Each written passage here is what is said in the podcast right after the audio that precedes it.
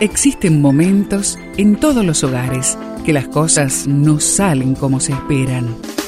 Susana y Gustavo Piñeiro te traen soluciones para tener un hogar diferente y duradero. Quédate con nosotros, porque ahora comienza Hogares de Esperanza. Y la paz de Dios, que sobrepasa todo entendimiento, guardará sus corazones y sus mentes en Cristo Jesús. Filipenses 4:7 este texto lo encuentras en la Biblia.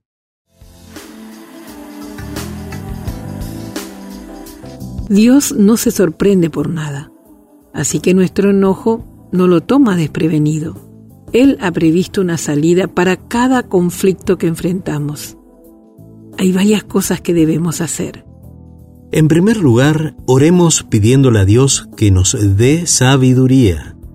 Y si a alguno de ustedes se le falta sabiduría, pídala a Dios. Así lo dice Santiago 1.5. En segundo lugar, debemos permitir que el Espíritu Santo nos haga ver nuestros errores. En Salmos 139, 23 y 24 dice, Examíname, oh Dios, y conoce mi corazón, pruébame y conoce mis pensamientos.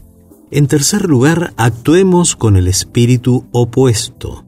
No seas vencido por el mal, sino vence el mal con el bien. Lo dice Romanos 12:21. Y en cuarto lugar, seamos humildes y hablemos siempre con la verdad. En quinto lugar, seamos prudentes al actuar y hablar. Manzana de oro, con adornos de plata es la palabra dicha oportunamente. Proverbios 25:11 y por último y sexto lugar, enfrentemos el problema con la persona correcta. Por tanto, si tu hermano peca contra ti, ve, amonéstale a solas, entre tú y él. Si él te escucha, ha ganado a tu hermano.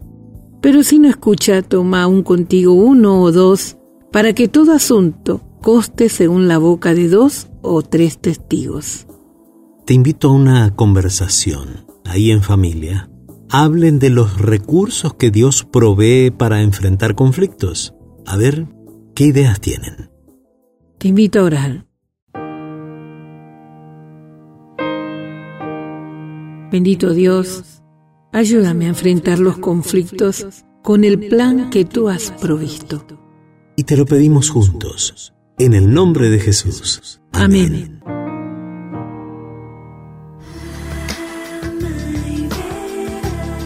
Esperamos que el tema de hoy, junto a Susana y Gustavo Piñeiro, haya traído la esperanza a tu vida. Si deseas ampliar este tema, seguí al Dr. Gustavo Piñeiro en Facebook y Twitter.